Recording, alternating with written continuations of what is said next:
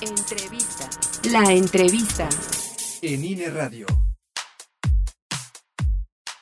Bienvenidas y bienvenidos a la entrevista. Yo soy Carla Garduño y hoy nos acompaña el consejero electoral del INE, Uquib Espadas, presidente de la Comisión de Prerrogativas y Partidos Políticos, con quien platicaremos sobre la consulta previa, libre e informada a personas, pueblos y comunidades indígenas en materia de autoadscripción calificada que está realizando el instituto eh, en estas fechas. Bienvenido, consejero. Muchas gracias. Es un honor estar con usted aquí en esta cabina. Y pues para empezar a hablar de esta consulta, primero quisiéramos preguntarle por qué esta consulta es importante y por qué la está haciendo el INE? Bueno, a ver, eh, la consulta es importante porque es la concreción de una obligación legal y convencional del Estado mexicano de consultar a los pueblos indígenas de todas aquellas medidas administrativas o legislativas que eh, los afecten o los impacten directamente para que hubiéramos llegado, digamos, a que se nos ordenara emitir unos lineamientos, es porque ¿qué pasó antes? ¿Cuál es el antecedente? Eh, ¿Que, hubo irregularidades o qué había pasado con estas representaciones indígenas antes? Bueno, eh, la Sala Superior estableció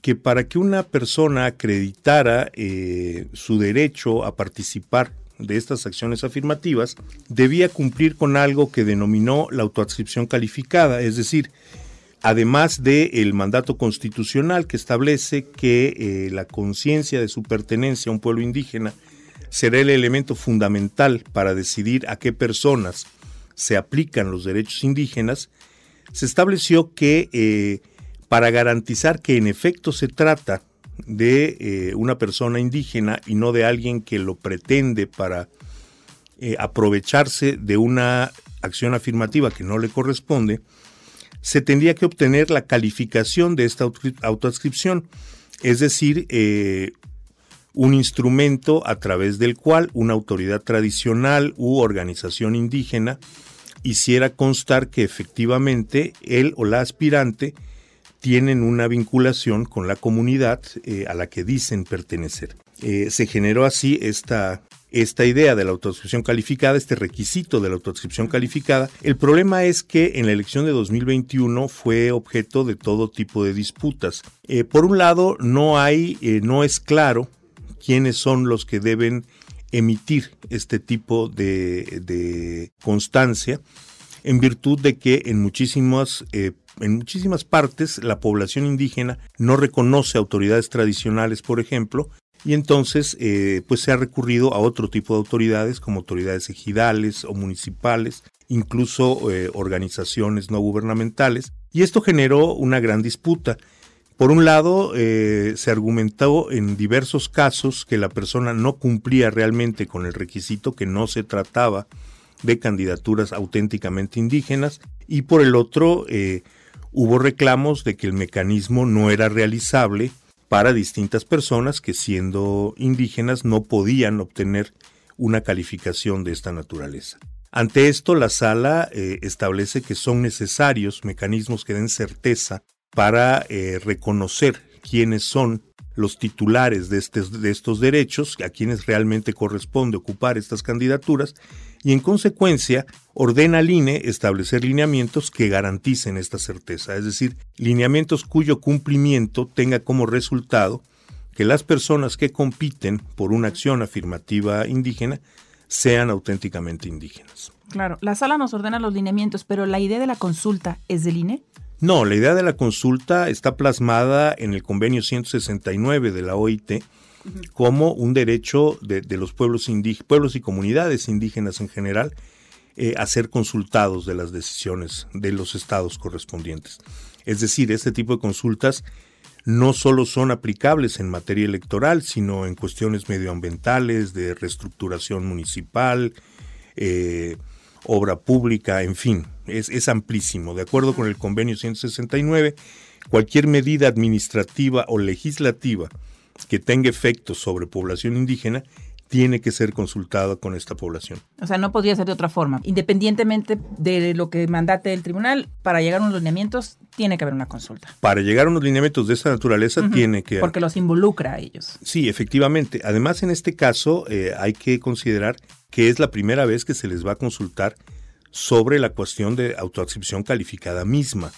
Esto es muy importante porque tratándose de una decisión judicial, esto no tenía por qué consultarse previamente, pero ahora, con vistas a unos lineamientos de aplicación general, es decir, tratándose de una medida administrativa, pues es el momento en el que los pueblos indígenas pueden opinar sobre todo este proceso en su conjunto, sobre estos instrumentos para garantizar el debido ejercicio de los derechos de los pueblos indígenas. Claro, y ahora, ¿qué va a implicar esta consulta? ¿Cómo se va a llevar a cabo en el INE?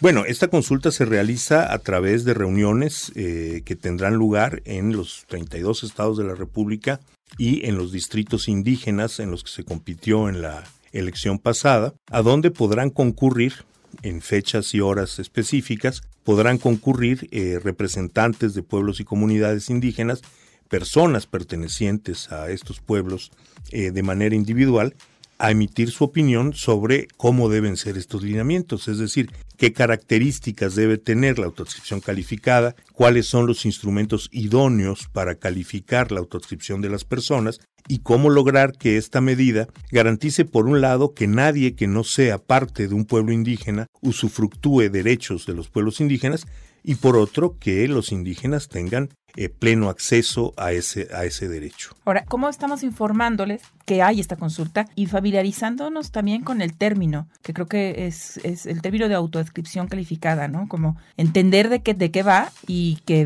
para realmente fomentar la participación de, de los pueblos y comunidades indígenas. Bueno, el INE, como siempre, está utilizando los instrumentos de comunicación que tiene a su disposición eh, los documentos básicos para la consulta están disponibles ya en nuestras páginas de internet y eh, pues en este sentido es un paso más. Recordemos que estas son medidas que se aplican desde 2018 que eh, quienes más participan en política, las organizaciones indígenas que han estado al pendiente de estos procesos, no solo tienen claro la existencia de esta disposición de la autorización calificada, sino que en alguna medida se han ido familiarizando también con los mecanismos de consulta.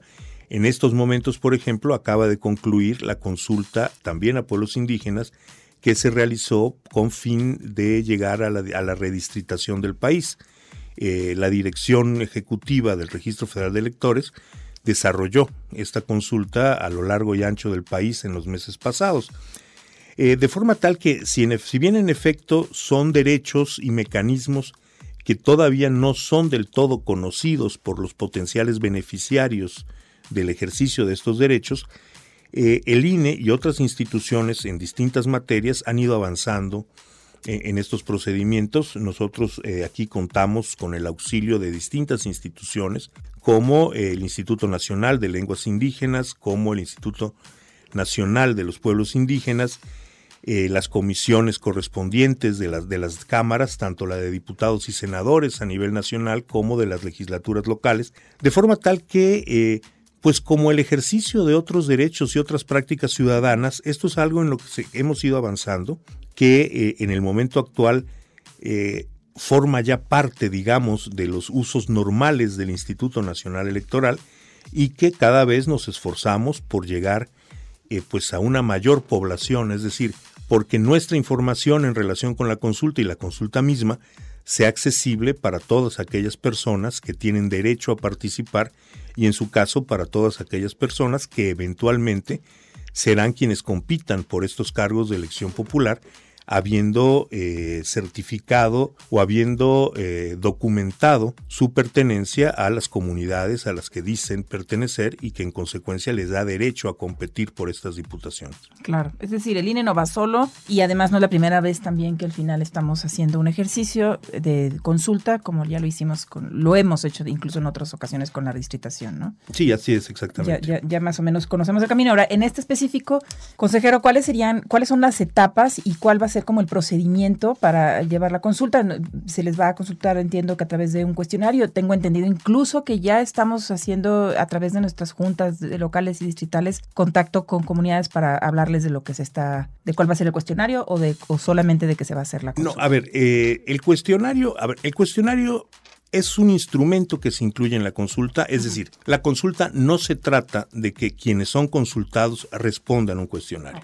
Este cuestionario es una guía indicativa de, y bueno, sí, busca respuestas específicas que el instituto necesita, pero las opiniones de los consultados no tienen por qué circunscribirse nada más al cuestionario, ni siquiera tienen que responder la totalidad del cuestionario. Eso es un instrumento, digamos, para precisar algunos puntos, pero esa es una consulta totalmente libre, como ordenan las disposiciones internacionales. Es decir, las personas consultadas en materia de los lineamientos de autoscripción calificada podrán emitir opiniones eh, de, en cualquier sentido y en cualquier aspecto que les resulte pertinentes, con la intención de, de, guiar este debate, de dar algunos instrumentos iniciales en los cuales eh, el INE necesita escuchar las voces de las comunidades indígenas, es que se ha elaborado este cuestionario.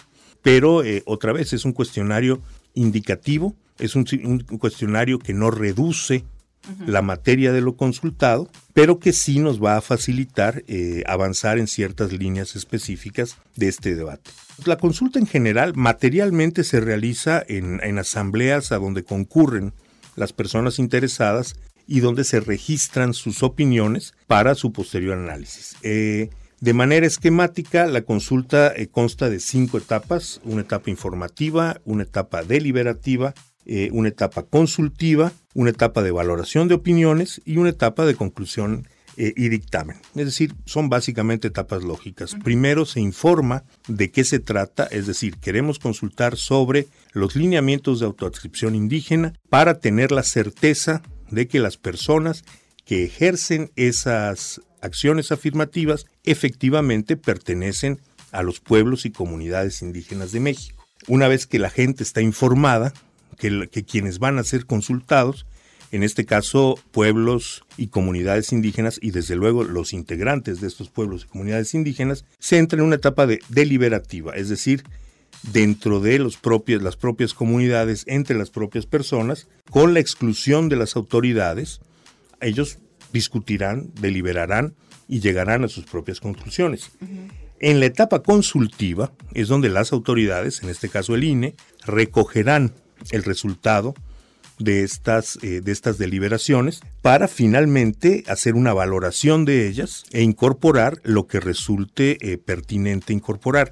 Esto es un proceso interesante porque el INE no es totalmente libre de, de, incorporar lo que quiera y de desechar lo que no le parezca. Es decir, la intención de la consulta es que efectivamente se atiendan los reclamos de la población. Es decir, el análisis se trata de decidir qué de las cosas que se opinan son las cosas que más sólidamente eh, garantizarán los derechos de estos pueblos y personas y en consecuencia son los que el INE deberá de incluir en sus lineamientos. Y esto se concretará en el momento final, que es eh, la emisión de conclusiones y el dictamen correspondiente, que es la propuesta misma de lineamientos. Los consultados incluso, no sé, la ciudadanía en general, ¿qué tanto puede seguir justo el procedimiento? Eh, esto que mencionaba ahorita, una vez que se tienen las propuestas, ¿cómo verificar que sí se está plasmando y que se está considerando? ¿La gente va a conocer cuáles fueron todas las propuestas? ¿Los mismos grupos consultados podrán darle seguimiento de alguna manera al proceso ya de elaboración de lineamientos? Bueno, a ver, eh, de hecho este no es, una, no es un proceso abierto a toda la población, esto es el ejercicio de un derecho que corresponde a los pueblos y comunidades indígenas, no a cualquier ciudadano. Como sí fue, por ejemplo, con la redistritación, donde se abrió a los partidos políticos, organizaciones, académicos eh, y otra serie de actores de la vida social. Acá no. Acá esto es un derecho de los pueblos indígenas. En consecuencia, podrán participar en ella eh, a través de sus autoridades tradicionales, donde éstas existan, eh, de manera individual, donde no haya autoridades comunes y organizaciones comunitarias, y a través de las diversas organizaciones que eh, los pueblos indígenas han conformado en el país. Nombrarán representantes en las distintas asambleas de consulta que serán los encargados de dar seguimiento hasta el final a lo que se acuerde. Es decir, eh, serán quienes vean que eh, efectivamente se retoman las propuestas que se han hecho, que son analizadas, valoradas y que finalmente eh, transitan hasta los lineamientos en última instancia. Ya estamos en el proceso de consultivo y hasta cuándo termina. Bueno, en este momento estamos en los últimos momentos de la etapa consultiva y a partir del 2 de julio eh, pasaremos a la etapa deliberativa y a partir del 2 de julio iniciarán materialmente eh, las consultas en los estados y distritos. Es decir, estas reuniones a donde acudirán las distintas personas interesadas en eh, participar de la consulta inician el día 2 de julio. ¿Y termina? Termina 20 días después, el día 21 de julio, para dar paso a las, a las siguientes etapas. Es decir, eh, esto ha sido un inconveniente, tengo que decirlo, tenemos tiempos muy apretados, vamos a tener que realizar eh, más de 30 consultas estatales y distritales en un plazo de 19 días.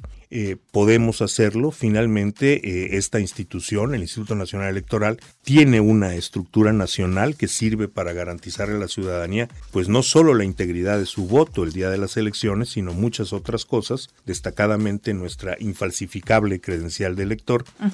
Y esta misma estructura en nuestras juntas locales y distritales es la que nos está facilitando primero eh, hacer llegar a los pueblos y comunidades la información pertinente y segundo la organización en este plazo tan breve de eh, el número de consultas que nuestros propios acuerdos nos, nos exigen. ¿El INE tiene un plazo para entregar los lineamientos, para tenerlos definidos? Eh, sí, si mal no recuerdo es el 22 de septiembre, no recuerdo si exactamente el día 22, me parece que sí. Ok, entonces esto digamos, estos lineamientos ya aplicarían para las próximas elecciones locales o hasta la federal? La intención es que se apliquen hasta la elección federal.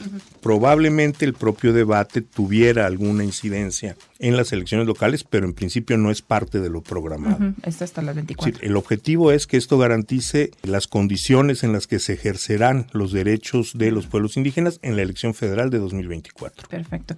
Finalmente, nada más, eh, evidentemente estamos hablando de un acercamiento en lenguas originarias, estamos hablando de, de acercamientos en su lenguaje y, como dice usted, abierto a que se expresen como lo quieran expresar, ¿no?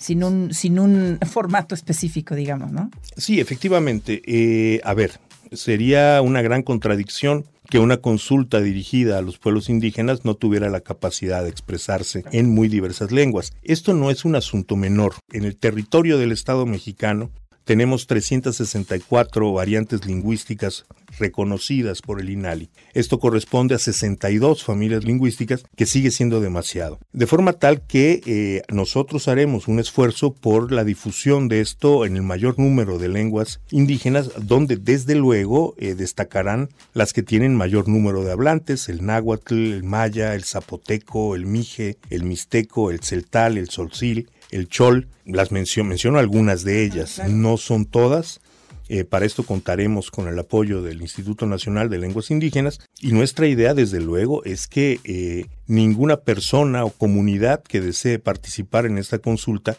se vea impedido de hacerlo debido a la barrera lingüística. Es decir, sí tenemos la tarea de sobreponernos a la barrera lingüística y esto en México quiere decir que la institución tiene que hablar en muchas lenguas. Claro. Es una tarea titánica, consejero, y, nuevamente que enfrenta el INE y pues estaremos muy pendientes de, esta realización. Le agradecemos muchísimo el tiempo que, ha dedicado a, tratar de hacer esta difusión y a tratar de explicar esta consulta para, sobre todo para quienes van a participar en ella, ¿no?